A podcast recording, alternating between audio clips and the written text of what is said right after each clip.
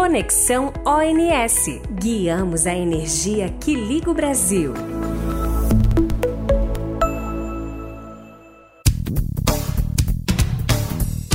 Olá, ouvinte, bem-vindo a mais um episódio do nosso podcast Conexão ONS. Eu sou Ana Patrícia, analista de comunicação do ONS, e hoje nós vamos falar sobre o Plano da Operação Energética, carinhosamente conhecido como PEN.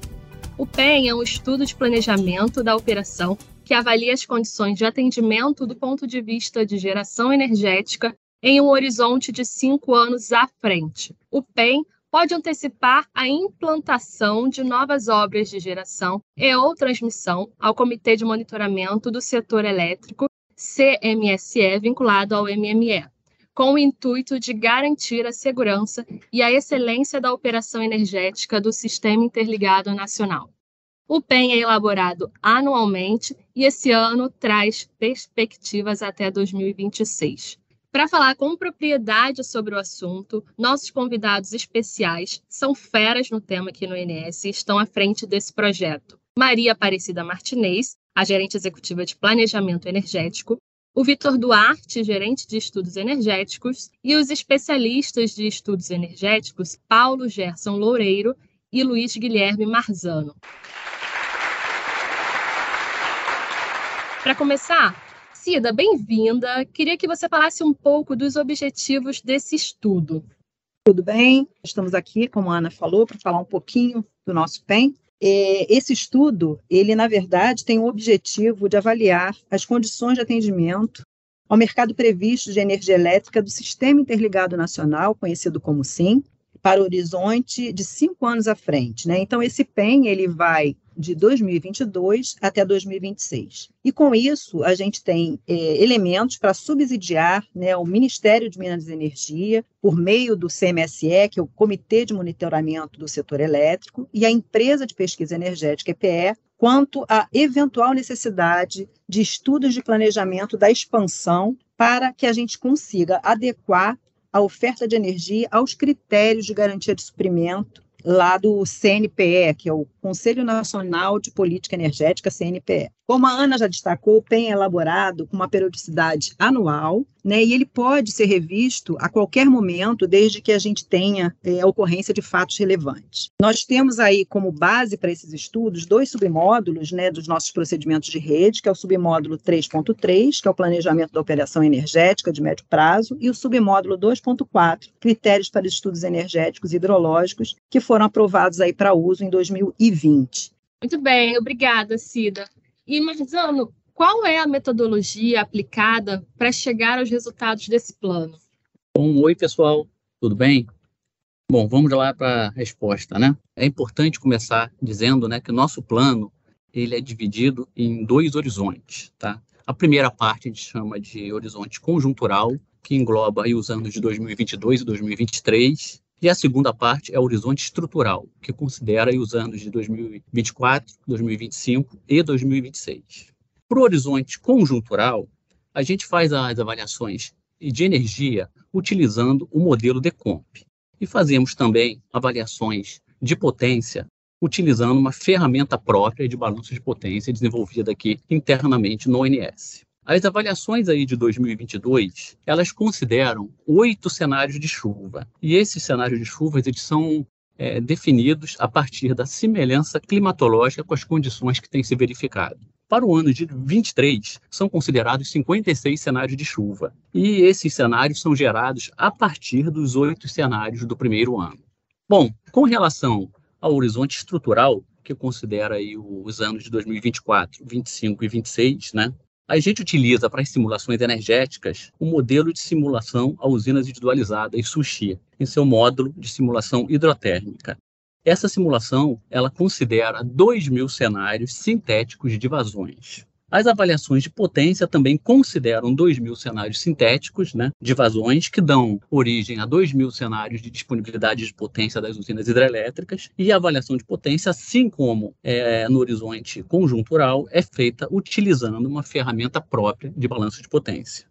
O objetivo da análise estrutural é a gente mensurar as métricas definidas pelo CNPE, através da Resolução 29 de 2019, que define né, é, os critérios a serem adotados para avaliação de garantia de suprimento. Tá? Essas métricas são as mesmas adotadas pela EPE nos, nos estudos de planejamento da expansão. Valeu, Marzano. Agora, Vitor, as hipóteses desta edição foram feitas considerando cenários mais tranquilos, né, do que do ano passado? Olá, Patrícia. Olá a todos. Bom, é, eu vou dividir essa resposta em duas partes. É, sim, né, a gente está em condições é, melhores de atendimento do que nós estávamos em relação ao ano passado. E quando eu comparo as premissas com aquelas usadas no PEN anterior, tá? A própria projeção de carga ela é menor do que nós tínhamos. Hoje eu tenho condições de armazenamento superiores às que eu tinha no ano passado. E aí é, eu faço destaque, né, os cenários de chuva que nós adotamos e que o Marzano comentou ali na, na, na fala dele, eles já consideram alguns cenários melhores do que o que nós tínhamos no ano passado, alguns cenários piores do que o que nós tínhamos no ano passado, Beleza.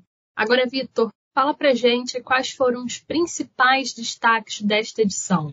É, eu vou começar citando aqui na parte de avaliação estrutural. Nós hoje consideramos um modelo a usinas individualizadas, que é uma visão muito mais aderente à realidade do que a que nós tínhamos nos, nos planos anteriores. Em toda parte conjuntural, a gente hoje considera, principalmente no ano de 2023, também um modelo é, com um detalhamento maior né, da representação física do, do, dos sistemas. Hoje nós consideramos também no segundo ano cenários de chuva, o que no passado nós não fazíamos. Nós trouxemos também nesse plano é, alguns destaques em temas é, regulatórios que são de enorme relevância para o setor elétrico e prioritários aqui para o operador. Destaco entre esses temas aqui a questão de recursos energéticos distribuídos, a questão da resposta à demanda, serviços ancilares, operação e preço, questões associadas a acesso ao sistema de transmissão.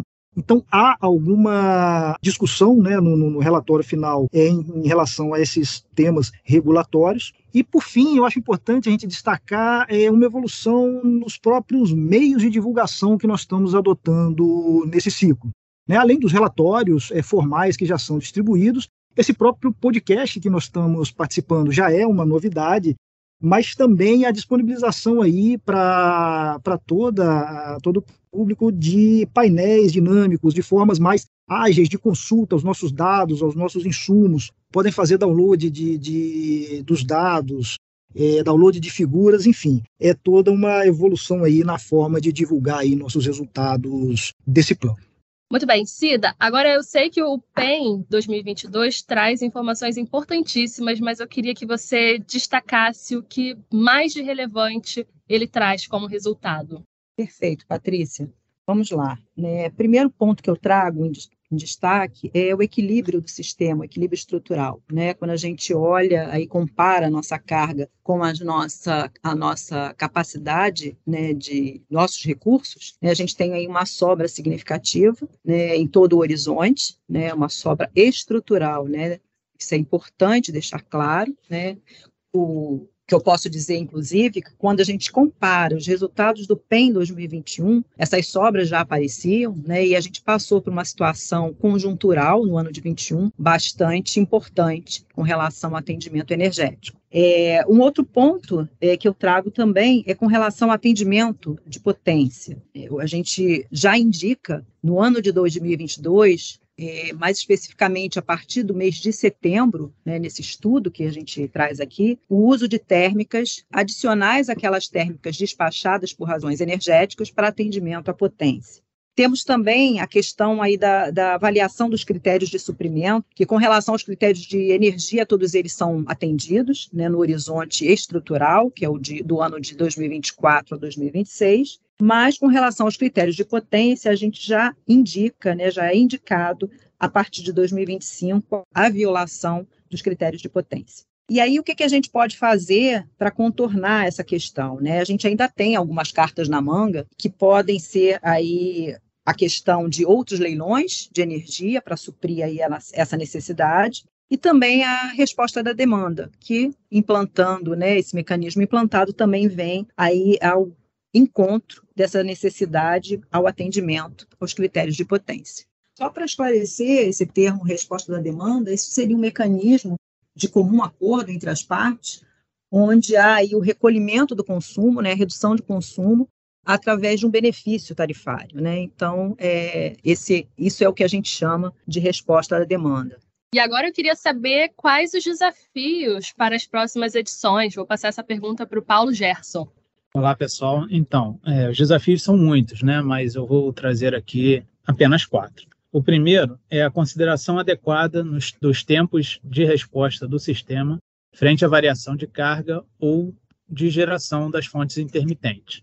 É, isso é necessário, né, porque o sistema precisa ter flexibilidade suficiente para atender e responder às rampas que são variações expressivas de carga ou geração em curto espaço de tempo. O segundo ponto, como a Cida também já comentou, né, são as questões de resposta da demanda. O terceiro ponto seria a inserção de sistemas de armazenamento, por exemplo, as baterias, que podem ter uma utilização interessante aqui no nosso país. Por fim, há uma constante necessidade de evolução das ferramentas computacionais, inclusive nos modelos de otimização, visando detalhamentos e representações mais adequadas, por exemplo, melhor detalhamento da realidade operativa e das restrições mais relevantes do sistema.